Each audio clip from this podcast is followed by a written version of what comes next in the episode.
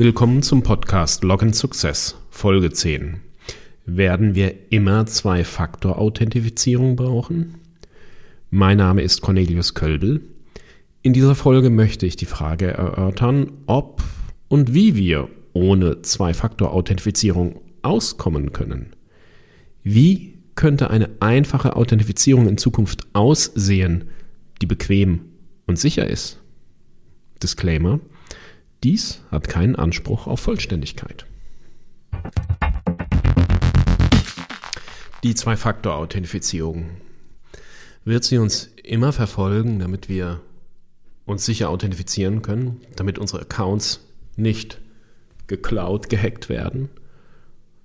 Oder werden wir sie irgendwann mal los, weil sie zu lästig ist, weil sie aufwendig ist? Ich möchte verschiedene Punkte betrachten. Ähm, zu Anfang will ich mal kurz gesellschaftlich draufschauen, was Zwei-Faktor-Authentifizierung bedeutet oder die Frage, ob wir sie immer brauchen.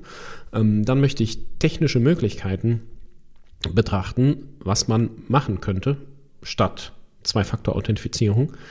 Ähm, dann will ich ein bisschen von meinen Erfahrungen berichten und ein Fazit schließen, äh, schließen zum Schluss. Ein Fazit ziehen zum Schluss. Schauen wir mal auf das Gesellschaftliche, auf den gesellschaftlichen Aspekt. Im Endeffekt geht es bei der Authentifizierung um Vertrauen. Ähm, wenn man in die skandinavischen Länder schaut, da sieht man zum Beispiel, hoch, die Leute schließen da teilweise ihre Türen nicht ab. Oder wenn sie mit der Arbeit fertig sind, lassen sie ihre Sense oder ihr Werkzeug auf dem Feld liegen weil sie wissen, dass wenn sie morgen wieder dorthin kommen, das dort immer noch liegen wird. Ja, ganz offen, in so einer Gesellschaft möchte ich leben. Ich möchte gerne in einer Gesellschaft leben, die voll Vertrauen ist, die keine Angst hat, dass irgendjemand jemand anderem was wegnimmt. Ich fände eine Gesellschaft toll, wo es so ist, dass keiner jemand anderem was wegnehmen möchte. Aber gerade auch mit dem ganzen, mit der ganzen Forcierung und dem Aufkommen des Themas New Work werden wir immer weiter gezwungen sein, in die Cloud zu gehen. Das heißt, wenn wir nach Skandinavien wieder gucken, die Sense bleibt dann nicht auf dem Feld liegen, wo potenziell nur drei oder fünf Nachbarn vorbeikommen, sondern die Sense, die dort liegt, ist für die komplette Menschheit in der Cloud erreichbar. Soziales Gefälle erzeugt nach wie vor Neid oder Kriminalität. Das heißt, wenn da eine Sense rumliegt, wo die ganze Menschheit vorbeikommt, wird sie wahrscheinlich leider doch irgendjemand mitnehmen. Das heißt auch Eigentum oder Daten müssen wir wohl noch eine Weile schützen, weil wir eben derzeit in einer anderen Gesellschaft leben. Für die Zwei-Faktor-Authentifizierung heißt es, wir brauchen eine starke Authentifizierung, eine sichere Authentifizierung. Wir können sie nicht einfach weglassen. Ja. Aber wenn ich jetzt eben betrachte, dass ich vielleicht von der Zwei-Faktor-Authentifizierung wegkommen möchte, was habe ich denn dann für Möglichkeiten? Schauen wir mal technisch drauf, was ich für einen möglichen guten Zwei-Faktor hätte, der ein einzelner Faktor wäre, damit ich keine Zwei-Faktor-Authentifizierung brauche. Was war denn ursprünglich der Sinn von Zwei-Faktor-Authentifizierung? Der Sinn der Zwei-Faktor-Authentifizierung ist, dass ich verschiedene Angriffsvektoren habe, die für einen Angreifer unterschiedlich schwer zu überwinden sind oder die ein unterschiedliches Skillprofil des Angreifers erfordern. Das heißt, wenn der Angreifer gut darin ist, SQL-Injections auszunutzen und Passwortdatenbanken zu stehlen, ist er vielleicht schlecht darin, äh, rauszugehen in die Welt und ein physikalisches Gerät zu stehlen. In Folge 1 dieses Podcasts habe ich prinzipielle Informationen und Gedanken zum Thema Zwei-Faktor-Authentifizierung mal zusammengefasst. Hören Sie da doch noch mal rein. Nun, was hätte ich für technische Möglichkeiten, eine Einfaktor-Authentifizierung durchzuführen? Nehmen wir mal WebAuthn oder FIDO2. Das ist das, was, äh, wo in letzter Zeit viel zu berichtet worden ist ähm, und was uns als Authentifizierungsprotokoll also helfen soll. Ähm, es gibt WebAuthn-Token, die als kleiner USB-Stecker daherkommen und eben dann ein Besitzfaktor sind. Das heißt, da ist ein asymmetrisches Schlüsselpaar drauf und darüber erfolgt die Authentifizierung. Wohl der bekannteste Vertreter ist hier der YubiKey, also dieser blaue YubiKey, der dann auch Security Key genannt wird. Die gibt es in allen möglichen Ausprägungen und Couleur. Das heißt, ich habe hier einen Besitzfaktor. Der Punkt ist aber, was gerade beim YubiKey sehr ersichtlich ist, jeder, der den YubiKey oder der den USB-Stick hat, kann ihn auch benutzen. WebAuthn erlaubt darüber hinaus auch Web-Service, Web-Services zu bauen, die eben einen WebAuthn-Token erfordern, wo ich aber zum Beispiel gar keinen Benutzernamen eingeben muss. Das heißt, es ist tatsächlich möglich, einfach nur einen mit dem USB-Stick zu kommen, zu einer Web-Applikation zu gehen, den USB-Stick reinzustecken, den USB WebAuthn-Token und dann ist der richtige Benutzer angemeldet. Und das ist der Knackpunkt. Das kann jeder machen. Ich brauche keinen Benutzernamen, ich brauche keine PIN, ich brauche kein Passwort. Das ist super einfach. Das ist kryptografisch sehr, sehr sicher. Aber in der echten Welt erschließt es sich vielleicht ziemlich schnell, dass es sehr unsicher ist. Denn einen solchen USB-Token kann ich verlieren, den man, kann mein Kind nehmen, um sich zu authentisieren. Den kann ein Kollege nehmen. Der Finder meines verlorenen Schlüsselbundes an der Bushaltestelle kann ihn einfach nehmen, reinstecken, benutzen, ohne den Benutzernamen zu wissen, sich anmelden. Hm. Bequem, aber problematisch. Gibt es andere einzelne Faktoren? Hm, eines kennen wir schon seit Jahren, seit Jahrzehnten, das ist das Passwort. Das war viele Jahre ein guter einzelner Faktor. Aber wollen wir das als einzelnen Faktor verwenden? Wohl kaum. Wir kennen alle die Probleme der Passwörter. Das heißt, wenn wir von Zwei-Faktor-Authentifizierung wegkommen wollen oder wenn wir uns fragen, ist denn überhaupt eine sinnvolle Authentifizierung möglich, die keine Zwei-Faktor-Authentifizierung ist, dann ist es bestimmt nicht das Passwort alleine. Das Passwort ist blöd, gell? Ach, dann lassen wir es weg. Dann machen wir einfach passwordless. Ja, haben wir damit aber nicht die Lästigkeit von Zwei-Faktor abgeschafft? Das heißt, ich habe ja kein Passwort mehr. Mitnichten. Passwordless bezieht sich lediglich darauf, dass der Dienst, an dem sich ein Benutzer anmeldet, eben kein Passwort-Hash des Benutzers mehr gespeichert hat. Ein Passwort oder eine PIN wird aber immer noch on-device überprüft. Das heißt, passwordless ist im Prinzip ja das Schlagwort, was ähm, ähm, im, im Zuge von WebAuthn auch Einzug gehalten hat. Das bedeutet, hier wird der WebAuthn, die Hardware der WebAuthn-Token mit einer PIN auf dem Device geschützt. Mehr zu Passwort und Passwordless habe ich bereits in Folge 5, muss das Passwort sterben, erzählt. Hören Sie da einfach mal rein. Hm. Ja, WebAuthn könnte also eine Möglichkeit sein. Mit einer PIN. Gibt es noch andere Varianten?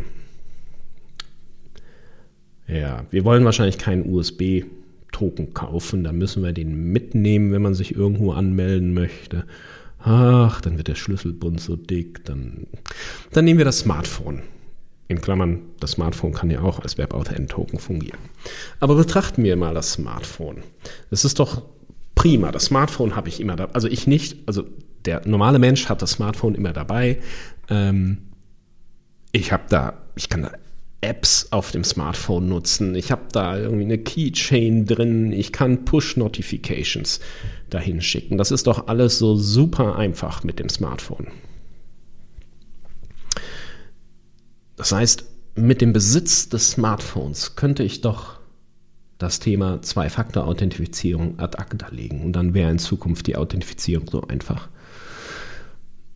Hier ist es aber eben auch so, ähm, dass in der Regel die Apps oder zum Beispiel die Keychain auf einem Smartphone tatsächlich nur funktioniert, wenn das Smartphone prinzipiell äh, geschützt ist, wenn das Smartphone gesperrt ist und wenn es entsperrt wird.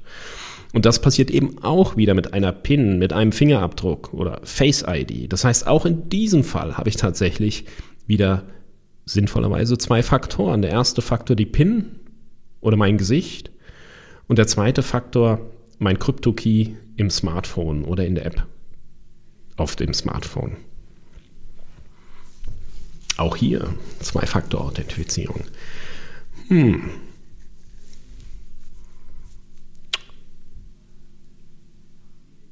Eine Möglichkeit wäre also, gibt es irgendwie die Möglichkeit, rein auf Besitz zu gehen? Da haben wir anfangs drüber nachgedacht. Ähm, zum Beispiel mein, mein, mein Web-Authent-Token ohne PIN. Ja, den aber irgendjemand, den der Finder verlieren kann. Das heißt, vielleicht kann ich einen Besitzfaktor haben, den ich nicht verliere. Und tatsächlich, es gibt durchaus Leute, die sich einen Chip subkutan implantieren lassen. Und dann haben sie also einen Chip in der Hand, der kryptografisch, dass der als kryptografischer Besitz fungiert. Ähm, ich habe tatsächlich einen, einen Bericht gesehen über einen Menschen, der mit einem Chip in der Hand seinen riesengroßen, schweineteuren Campingtruck aufgeschlossen hat. Ja, kann man so machen. Das ist ausgesprochen bequem. Ja? Ich lege meine Hand auf meinen Computer und bin einfach angemeldet, weil ich immer meinen Chip in meiner Hand dabei habe. Bequem. Aber für mich und bestimmt auch für andere, viele andere Leute produziert das irgendwie ein mulmiges Gefühl. Und als Kind haben wir wahrscheinlich zu viele James Bond-Filme gesehen, ähm, die genau dieses Problem adressieren, was damit einhergeht, weil Angreifer natürlich durchaus immer noch an diesen Besitzfaktor kommen wollen. Hm. Wie steht's mit Biometrie? Die biometrischen Verfahren, die werden doch immer besser. Ginge da nicht was? Ähm, neulich habe ich mir zum Beispiel Gesichtserkennungsmechanismen angeschaut. Äh, von, sogar von einer deutschen Firma, BioID. Das heißt, ich habe sogar schon äh, auch in der Gesichtserkennung Lebenderkennung drin. Das heißt, ich kann verifizieren, ähm, dass das tatsächlich ein echtes Gesicht ist. Ich kann, ich kann erfordern, dass der, der Mensch, der sich anmeldet, dass der sich also zum Beispiel sein Gesicht hin und her bewegt. Und dann kann man wohl irgendwie so prüfen, ob es eben dreidimensional ist. Ähm, also da passiert was auf diesem Markt. Auch wenn ich persönlich äh, kein großer Freund von Biometrie bin. Aber es scheint so, dass Biometrie besser wird, auch im Hinblick darauf, äh, wie der Missbrauch verhindert werden kann. Das heißt, auch wie ich falsch Positives verhindern kann. Was ich bereits angesprochen habe, Lebenderkennung kann ich sicherstellen. Ähm, wenn das alles mal zuverlässig funktioniert, kann man sich ja durchaus vorstellen, oh, das wird ja dann ein bequemes Szenario. Ja, ich muss tatsächlich nur noch hingehen muss in die Kamera gucken und bin angemeldet und brauche keinen weiteren zweiten Faktor. Dadurch, dass der Benutzer identifiziert wird, wird er authentifiziert. Der Benutzer kann seine Credentials nicht verlieren. Sie wären auch nicht kopierbar, nehmen wir jetzt erstmal an. Der Angreifer könnte eben nicht einfach ein Foto von dem Benutzer vor die Kamera halten äh, die Lebenderkennung wäre vielleicht gut genug, dass ich nicht einfach den Kopf der Leiche vor die Kamera halten kann oder eine Gummimaske verwenden kann. Es bleiben natürlich weiterhin Probleme, weiß ich nicht, ob die auch gelöst werden würden. Bartwuchs, Altersweitsichtigkeit, wenn meine, wenn ich eine neue Brille kriege, Gesichts-OPs, Unfälle, ja, solche verbleibenden Punkte müsste ich natürlich durch entsprechende Prozesse zum, zum Re-Enrollment irgendwie in den Griff bekommen. Ja, Gesicht ist verändert, okay, musste ich nochmal neu registrieren. Ich denke, das sind aber Punkte, ähm, oder andersrum formuliert, nehmen wir mal an, das wären alles Punkte, die man in den Griff bekommt, ähm, dann würde sich so ein biometrisches Verfahren durchaus anbieten für eine Ein-Faktor-Authentifizierung. Hm. Das erheblich größere Problem ist meines Erachtens, dass viele IT-Systeme umgestellt werden müssten. Nicht alle Systeme, an ähm, denen man sich authentisieren kann, haben eine Kamera. Wie würde ich da zum Beispiel Gesichtserkennung machen? Oder man müsste ähm, die Systeme mit Kamera, beispielsweise ein Smartphone, mit den Systemen, die keine haben, zum Beispiel mein Raspberry Pi oder mein Switch oder Router, da müsste ein Trust-Verhältnis irgendwie aufgebaut werden. Ja. Klingt ja erstmal alles ganz gut, wenn diese biometrischen Verfahren diese Zuverlässigkeit erreicht haben. Oder ist dieser positive Eindruck einfach dem geschuldet, dass wir über Jahre hinweg von Hollywood durch Raumschiff Enterprise und James Bond und so weiter vorgelebt bekommen haben, dass das funktionieren muss? Ich denke, biometrische Verfahren haben aber noch ein anderes sehr großes Problem, das bisher selten nur betrachtet worden ist. Die biometrischen Verfahren unterliegen intensiver Forschung.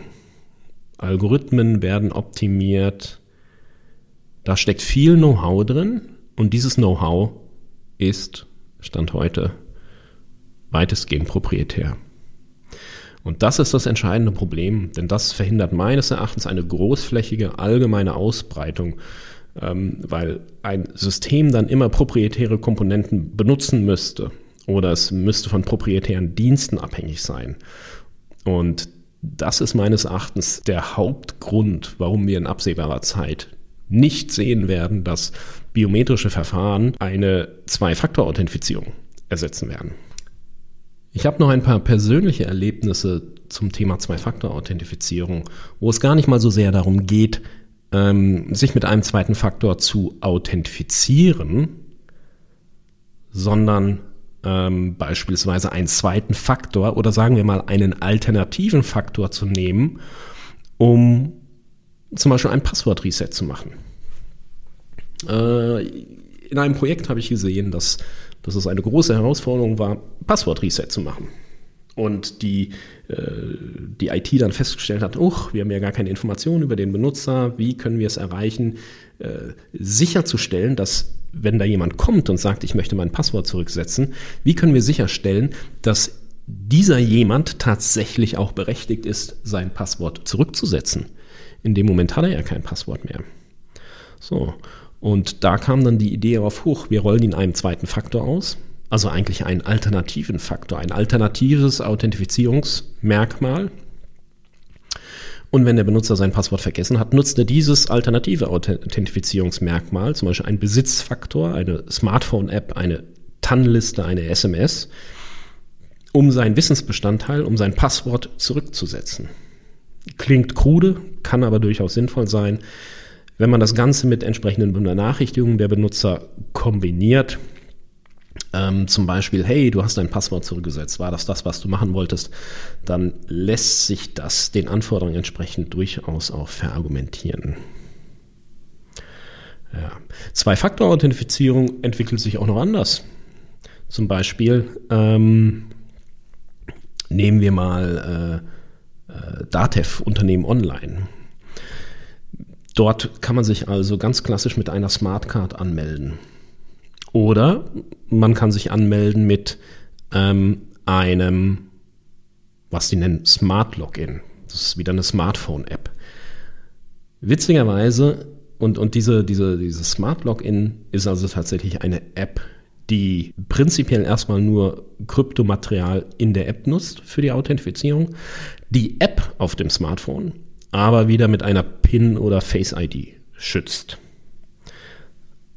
Witzigerweise ist die ursprüngliche Anmeldung, nämlich mit einer Datev Smart Card, auch wieder etwas, was eingangs äh, marketingtechnisch als passwordless bezeichnet worden wäre, weil natürlich auch in diesem Fall der Dienst selber kein Passwort abspeichert, sondern die PIN auf der Smartcard geprüft wird. Was ist also mein Fazit auf die Frage, werden wir immer Zwei-Faktor-Authentifizierung brauchen? Wenn man ganz wertneutral drin, dran geht, klingen biometrische Verfahren erstmal vielversprechend. Da sie aber proprietär sind, kommen sie meines Erachtens derzeit nicht in Frage. Die nächste Frage ist, wenn sie nicht mehr proprietär wären, ob sie in dem Moment nicht von ihrer Sicherheit einbüßen, weil ein Angreifer dann beispielsweise leichter herausfinden könnte, wie jetzt zum Beispiel eine Lebenderkennung funktioniert und überlistet werden könnte. Insofern ist meines Erachtens bis auf weiteres der Einsatz von Zwei-Faktor-Authentifizierung sinnvoll und Pflicht. Egal, ob das System selber beide Faktoren überprüft oder ob der zweite Faktor als PIN on-Device verifiziert wird. Vielen Dank fürs Zuhören. Stellen Sie sicher, dass Sie sich stark authentisieren.